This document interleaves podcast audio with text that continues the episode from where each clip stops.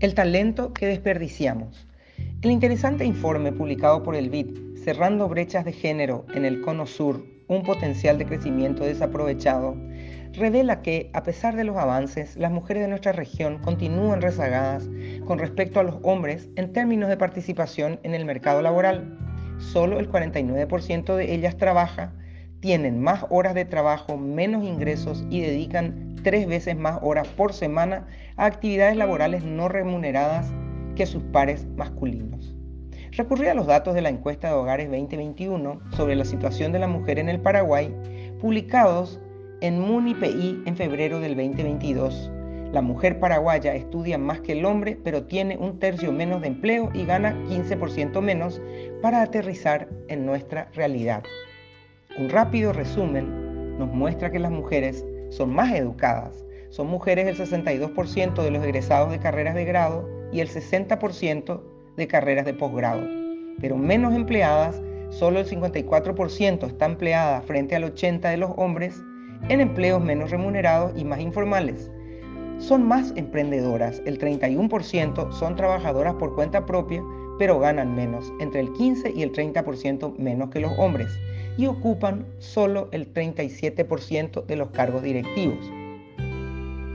Esta situación me lleva a proponer una reflexión sobre cuál es nuestro rol desde el sector privado para cambiar esto y por qué deberíamos involucrarnos decididamente.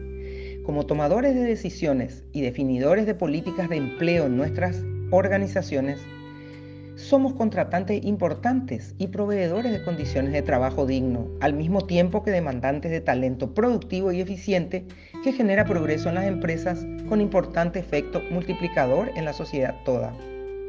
Favorecer una mayor inclusión de las mujeres a los trabajos de mejor calidad y paga es sin duda una estrategia de múltiple valor.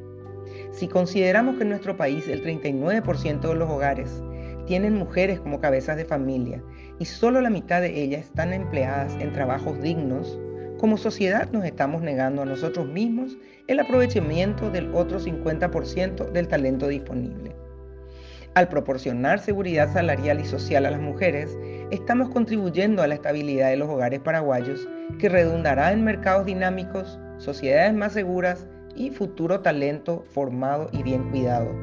Y además, los estudios demuestran que en nuestro país las mujeres aventajan a los hombres en cantidad de años y nivel de escolaridad, con mejores notas, buscan mayor estabilidad en el trabajo y se comprometen más debido a su alta responsabilidad familiar que les hace valorar mejor los beneficios de pertenecer a una organización formal. Muchas ventajas, ¿verdad? ¿Las estás aprovechando? Patricia Dos Santos, socia de ALEC.